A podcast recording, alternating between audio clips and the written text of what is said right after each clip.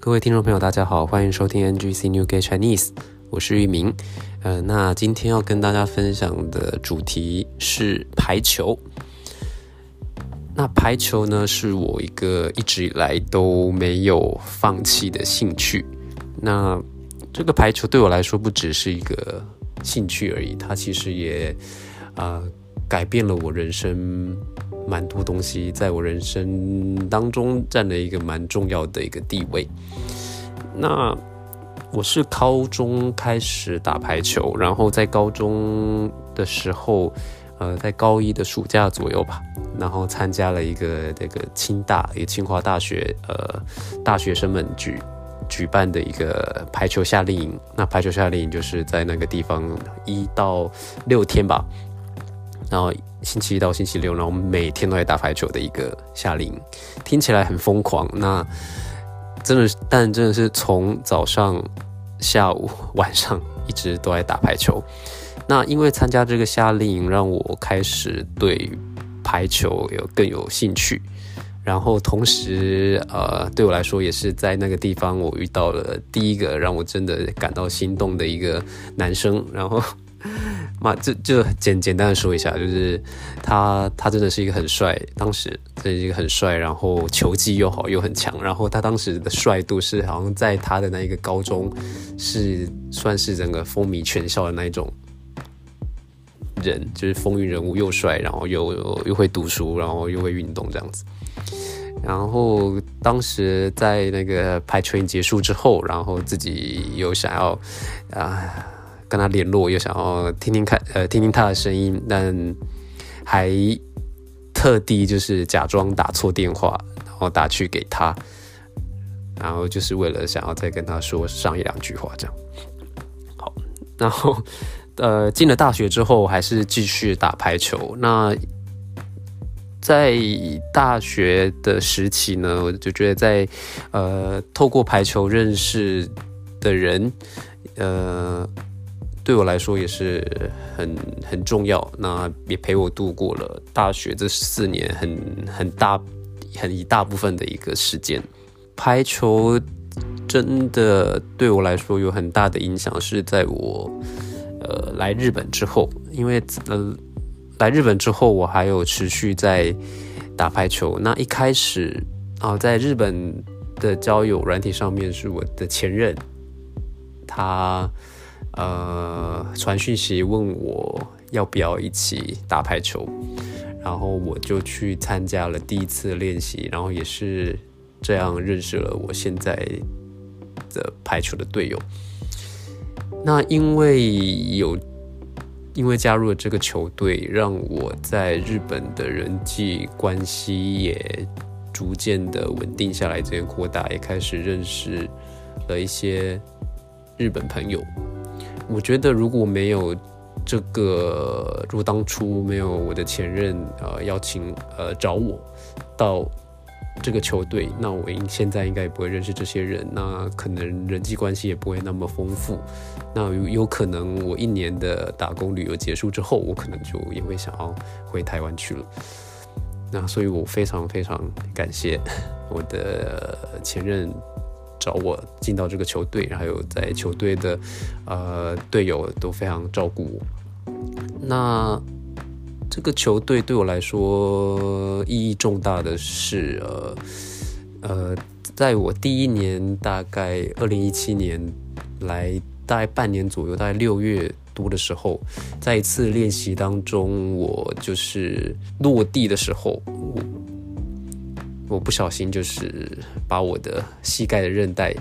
给弄断，然后那这个这个伤，这个韧带的伤，逼不得已，呃，因为这个韧带的伤，我逼不得已必须回台湾去，然后动手术。那在在回台湾动手术之前，大概还有两三个礼拜，我其实是待在我呃。这个排球队的队长的家里面，那他他是本来就要上班的人，但还是为了我，呃，每天下班回来还会煮煮饭给我吃，呃，照顾我。在那两三个礼拜里面，因为当时我是住在一个 guest house，那当时是呃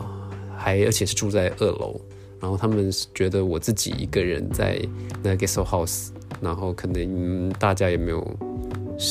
空可以照顾我，再加上呃我当时行动是非常非常不方便，所以在种种考虑下，他愿意收留我在他家里面。然后，所以我就这两三个礼拜就几乎待在那个家里面，然后就是等那个队长下班，然后煮东西给我吃。然后之后我就回台湾动手术，然后过了两个月之后，然后一有一定程度可以走路之后，才又回来，然后在日本继续呃教中文的工作，然后同时也继续复健这样子。所以。也是因为自己有发呃有发生过这样重大的伤害，然后但也从这个球队的队友那里得到了许多帮助，让我觉得我在日本对这些队友对这个球队是有恩情的，所以让也让我更坚信我应该。要待在日本，然后也让我更想要继续待在日本这样子啊所以对我而言，排球它真的不只是一个兴趣。我也透过排球认识了很多人，然后也陪我度过了很很长、很快乐的时光。那也是透过排球，让我在日本找到了一个归属感，然后。也因为透过排球奠定了我在日本的人际关系，才让我呃在日本不会感到孤单寂寞，然后想要一直留在日本。虽然不是每个人都一定要有一个兴趣，但我相信有一个兴趣绝对会是对你的人生会有很大的帮助，不止。不止让你自己在呃休息的时候可以更加充实，那同时你也说不定你也会透过这个兴趣可以帮助到其他人，或者是呃有